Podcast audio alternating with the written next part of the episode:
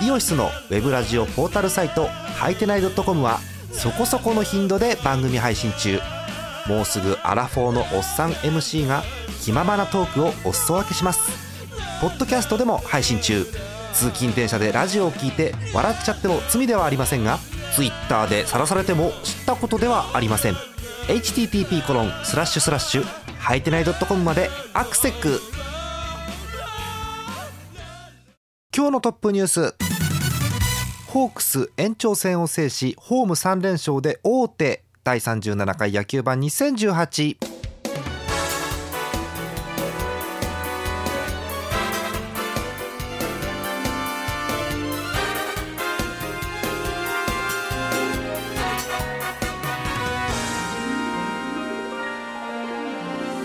11月1日木曜日の夜でございます。皆さんこんばんはジャーマネです、えー、今日もジャーマネがお送りしてまいります。はい、えー、トップニュースです。ホークス延長戦を制しホーム3連勝で大手となりました。えお伝えしましょう、えー、SMBC 日本シリーズ第5戦ヤフオクドーム6時半プレーボールの試合福岡ソフトバンクホークス対広島東洋カープですけれども先ほど試合が終わりました。えーと結果お伝えしましょう。5対4 5対4でソフトバンクが延長戦を制しています。とんでもない試合でしたのでお伝えしてまいりましょう。えまず、えー、スタメンからご紹介します。ホームのホークスです、えー、1番ライト上林2番セカンド明石3番指名打者グラシアル。4番センター柳田5番レフト中村晃。6番ファースト内川誠一。7番サード松田。8番ショート今宮。9番キャッチャー甲斐。先発は千賀となっております。えカープのスタメンです。1番ショート田中2番セカンド菊池3番センター丸。4番ライト鈴木誠也。5番 DH 松山。6番ファースト西川。7番サード阿部。8番キャッチャー相澤9番レフト野間と。いうことで少し組み替えてきております。先発ピッチャーは大瀬良大地となっておりました。えー、試合ですけれども今夜の先制は、えー、昨日までと違ってビジターのカープが先制しました。2回表です。相澤にタイムリーが出て1点を先制。ヤフオクドームでカープがリードを奪います。しかしながら4回裏ソフトバンク反撃です。ノーアウト満塁のチャンスに中村晃。見事2点タイムリーヒットが飛び出します。これで2対1ホークスが一挙逆転に成功します。しかし直後の5回裏今度はカープが反撃です。ランナーを2塁に置いて打席には丸。はい。2番手ピッチャーモイネロから見事でしたね。ライトスタンドへの逆転ツーランホームラン。すごい弾丸ライナーでした。2対3カープ再逆転に成功します。しかし直後の5回裏ソフトバンクワンアウト満塁のチャンス。柳田はい。打球がピッチャーを強襲します。2番手ピッチャーのヘルウェグがこれを一塁に送球しましてその間に三塁ランナーがホームイン。3対3の同点となります。もうこの時点でねかなりお腹いっぱいなんですけれども、えー、試合が振り出しに戻ります、えー、続く6回表今度はツーアウトランナーなしから、えー、カープの攻撃キャッチャー相澤です、え、相澤の打球はレフトポール際へ高々と舞い上がっていきます。長い滞空時間の末これがなんとフェンスギリギリに入ります。ソロホームランです。3対4カープが一発で再びリードを奪い返します。えー、しかしまだまだ試合は終わりません。7回裏ホークスの攻撃。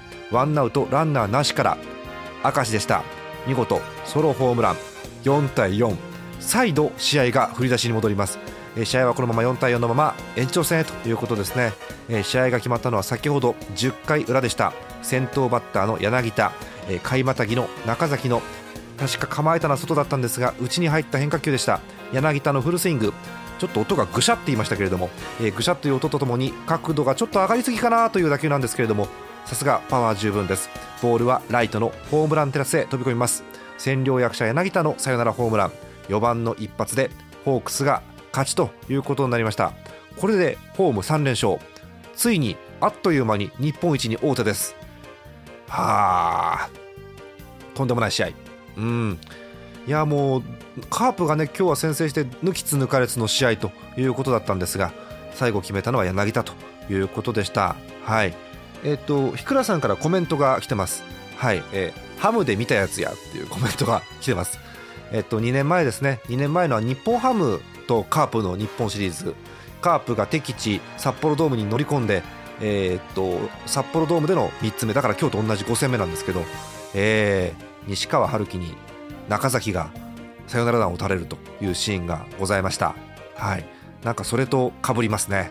あの私個人としては中崎がちょっと心配です。はい。ということで、えーまあ、サヨナラ勝ちでホークスが勝ちましたということです、えーこれでホークスは、えー3勝1敗1引き分けということで王手をかけました、えーこれから広島に移動してあさって以降の試合でどれか一つ勝てばいいということになっています、まあ、その一つが大変なんですけれどもね、えーどうなるんでしょうか、えー今後も注目でございます、えー、と個人的にはこの得点経過とても気になってるんですが、あのーすげえなって思ったのは2回だったかな、えー、と広島の攻撃で、えー、とライトですね。ライト前ヒットを上林が取ってバックホームするシーンがあるんですよね。あのバックホームが強烈だったなというあれ一点ものですよねあのバックホームね。うん。というのがあったりとか守備でもいろんな、え1点を阻止する場面が目立ったかなとそんな試合に見えました。はい。えー、と両チームの打撃成績確認しておきましょう、えー勝ったソフトバンク、えー、とマルチヒットは、え5番の中村晃、はい。えー4の2、はい。えーあとは1本ずつという感じですかね、えー内川は、えー、とヒットこそないんですが、まあ、ギダがあったりとかですね、えーそんな感じになっています。うん。えーっと対するカープですけれども丸が今日あの復活してきまして、えーホームランを含むヒット2本で2打点、はいえーあと8番のキャッチャー相澤、はいえータイムリーとホームランということで2安打2打点という感じですよね。うーんですけど中押し点が7回以降入らなかったというのがございます。はいということで、えー簡単な結果ですが4対5ソフトバンクが延長戦を制しています。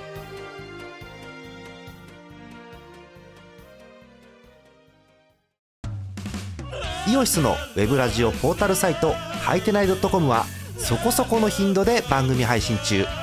もうすぐアラフォーのおっさん MC が気ままなトークをお裾分けします。ポッドキャストでも配信中。通勤電車でラジオを聞いて笑っちゃっても罪ではありませんが Twitter で晒されても知ったことではありません。http コロンスラッシュスラッシュはいてない .com までアクセック